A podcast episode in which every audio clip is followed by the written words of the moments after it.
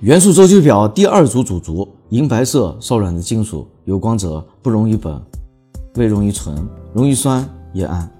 如果我今天这样讲下去，我估计你们会把这个视频给关掉。呃，大家好，我是 M。那么我们来说一点人话。今天我要和大家谈的是钙。钙是一个常量元素，存在于我们身体当中，也就是在我们的骨骼当中。那我想说点人话，就不想再说一些化学周期表、元素周期表，我也不想跟大家去谈钙到底用什么东西构成，我更不想跟大家去谈钙在医学生理上、临床上对人体产生什么样的影响。我们今天啊说一说这个钙跟骨头之间的关系。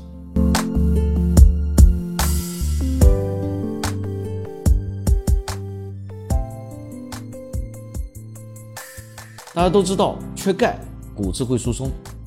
大家都知道，缺钙会导致呃，可能小孩子个子都长不高。但是，可能大家还不知道的一件事情就是，钙不决定一个人的身高的高低，当然它会有所影响，但是钙主要决定了啊我们的骨骼的密度，以及我们身体发肤啊，也就是我们的身体的皮肤、我们的头发以及我们的指甲、我们的牙齿它们的密度。那么很多人并不太清楚钙到底对我们的生活意味着什么。我这里做了很多的调查，那么根据我的经验来和大家来做一下简单的讲解。我们的血液当中也含有钙，钙是一个非常智能的一个元素。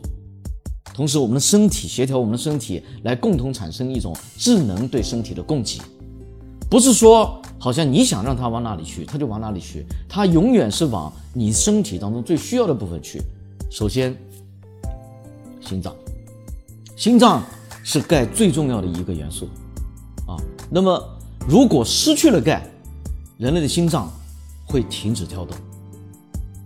当然，与钙相对的另外一个常量元素叫做镁，镁主管放松，钙主管收缩。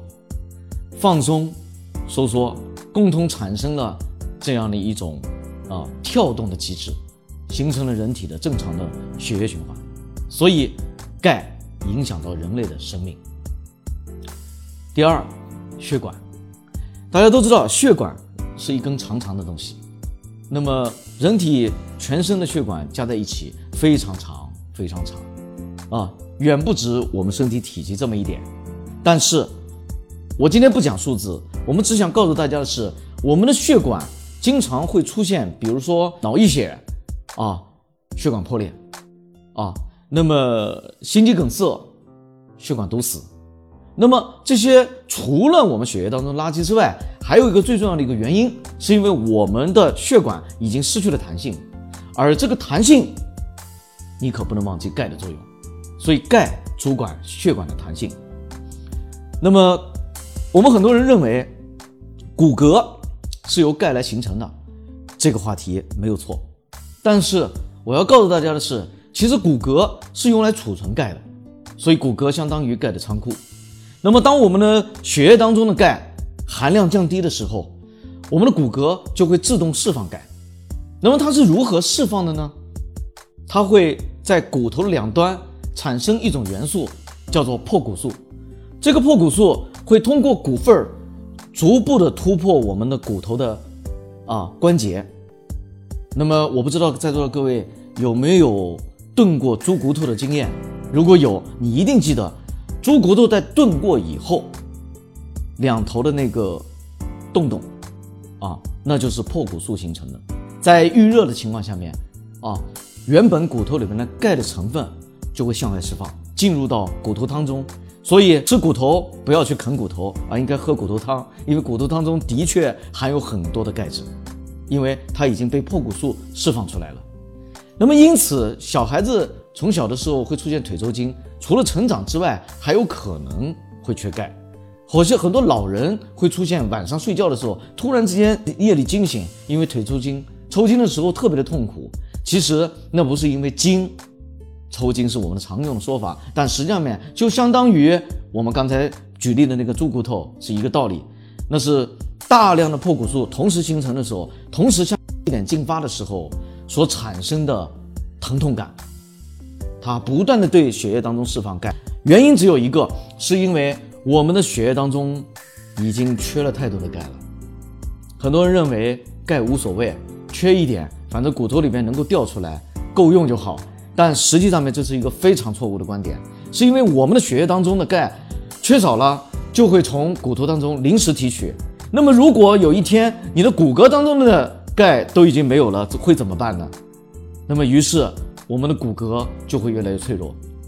永远记住，我们身体当中的这种常量元素，永远往我们身体当中最需要的部位先去进发，先去补给。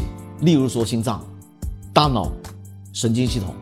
因为离开了这三样系统，甚至还有组织系统，包括细胞，那么如果离开了它们，我们就没有办法生存。但是离开了骨头，我们应该还能活得下来，只要躺着。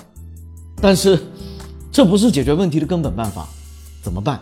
补钙吧。好了，那么最后我要和大家分享的是关于生育，很多男性会有不育症，女方没有问题，最后检查出来男的精子有问题，要么就是数量。劣势，要么就是质量劣势。钙可以增加精子的活性，这已经成为医学界的一个临床事实。所以缺钙真的非常的可怕。好了，今天我大概和大家讲了一些钙的基本常识，觉得我一直没有用任何的专有名词，虽然在电脑上，但是我觉得还是让大家听得懂会比较好。你喜欢吗？如果你喜欢，还是要多多关注我们的这个公众号。我们下一期再见，拜拜。